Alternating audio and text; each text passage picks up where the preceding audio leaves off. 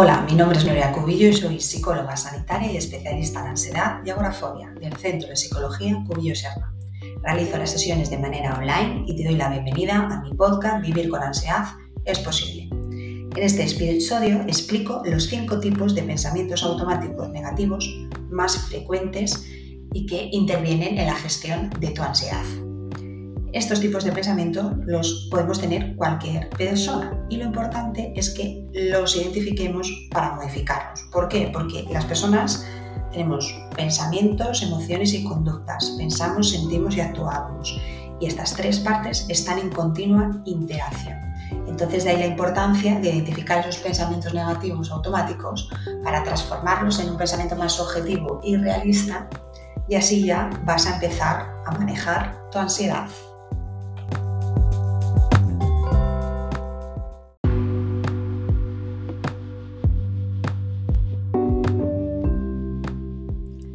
Pensamientos influyen en el manejo de la ansiedad.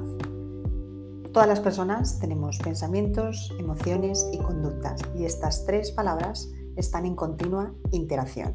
Si una cambia, cambian las otras dos. De ahí la importancia de que te presente los cinco tipos de pensamientos automáticos negativos más frecuentes y que están ahí muy presentes cuando sentimos la ansiedad. La definición de pensamiento es aquella palabra, aquella idea o ese diálogo interno que pasa por tu cabeza en las diferentes situaciones que vives, lo cual te provoca emociones desagradables y tiendes a darles mucha credibilidad. ¿Cuáles son las características de los pensamientos automáticos negativos? Son negativos porque su contenido implica una alta convicción de que ineludiblemente va a suceder un desenlace negativo catastrófico. Algo terrible va a suceder y además las consecuencias van a ser desastrosas. Son automáticos porque son involuntarios. Aunque no desees tenerlo e incluso te esfuerces porque no aparezcan, están ahí. No hay manejo sobre ellos. Aparecen rápidamente. Tan rápido que en muchas ocasiones tendrás la sensación de que no hubo pensamiento, sino solo emoción y conducta. Son creíbles, aparecen con mucha fuerza, con mucha intensidad y tiendes a confundir esa solidez con su veracidad. No te paras a cuestionarte si esos pensamientos son tan ciertos como te parecen. Pueden contener imágenes. Aparecen imágenes de lo que crees que va a suceder. Por ejemplo, si la persona teme ponerse roja, podría verse literalmente roja y que todos los demás le están mirando y se ríen no se basan en la evidencia, no son objetivos ni demostrables, ni se basan en datos verificables. A pesar de ello, estás absolutamente convencido o convencida de su autenticidad y veracidad. Ese alto grado de convicción te impide pararte a analizar si lo que piensas es tan cierto como crees, lo que a su vez impide comprobar si el contenido de tus miedos es acertado. Además, produce altas emociones es decir, provocan emociones elevadas hasta el punto de una dificultad en el manejo emocional o conductual. Nos hacen sentirnos desbordados por la ansiedad u otras emociones.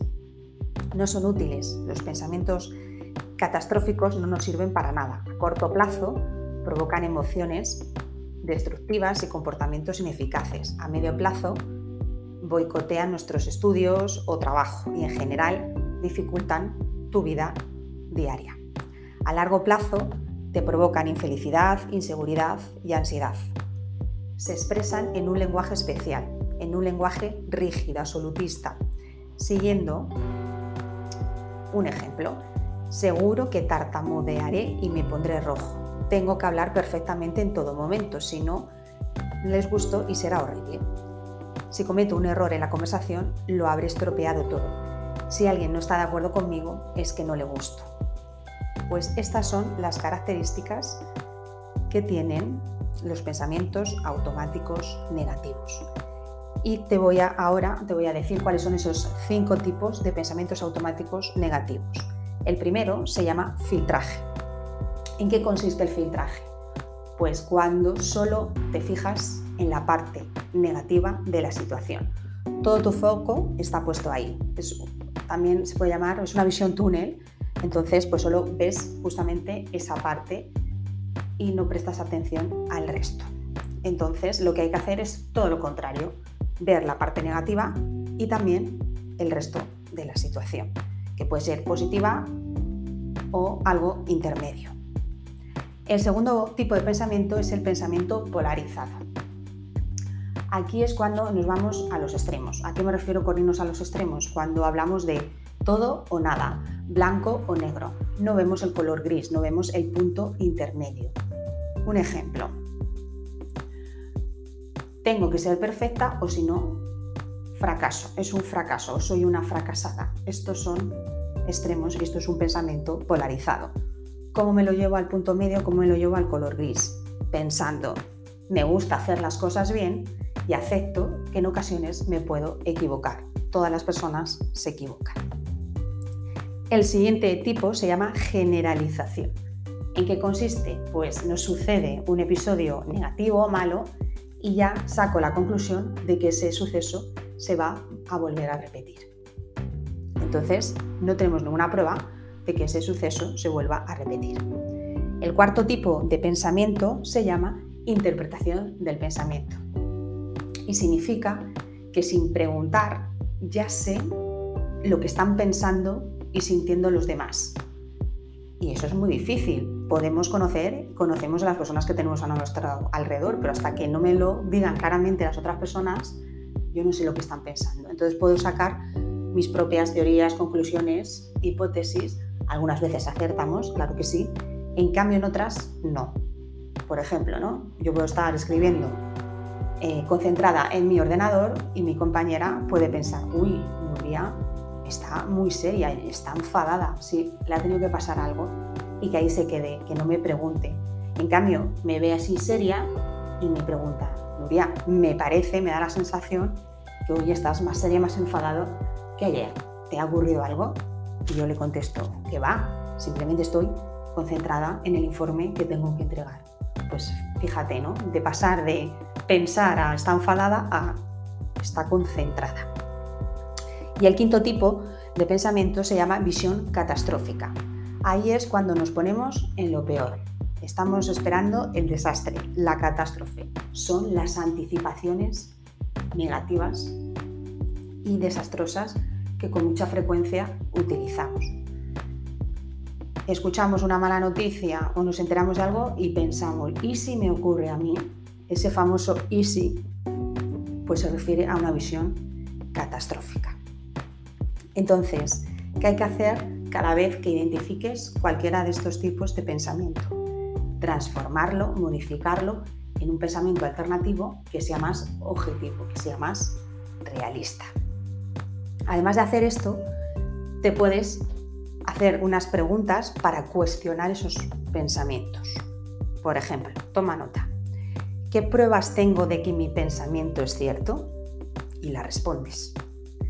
Si no estuviese sintiéndome mal, ¿pensaría lo mismo? Si mi amiga, mi amigo, mi pareja, mi hermano estuviera en esta situación, ¿pensaría lo mismo? ¿Lo estoy considerando únicamente desde mi perspectiva? ¿Podría verlo desde otra? Cuando contestamos a estas preguntas, nos damos cuenta que no tiene ninguna validez ni ninguna utilidad ese pensamiento negativo. Entonces, por lo tanto, hay que cambiarlo y no quedarme en ese pensamiento negativo, porque si nos quedamos en alguno o en muchos de estos cinco tipos de pensamientos automáticos, es muy probable que la ansiedad esté en un nivel de intensidad muy alto. Entonces, para disminuir esa ansiedad, vamos a fijarnos en qué me estoy diciendo, en qué estoy pensando y cómo estoy interpretando lo que me está ocurriendo, cómo interpreto la situación.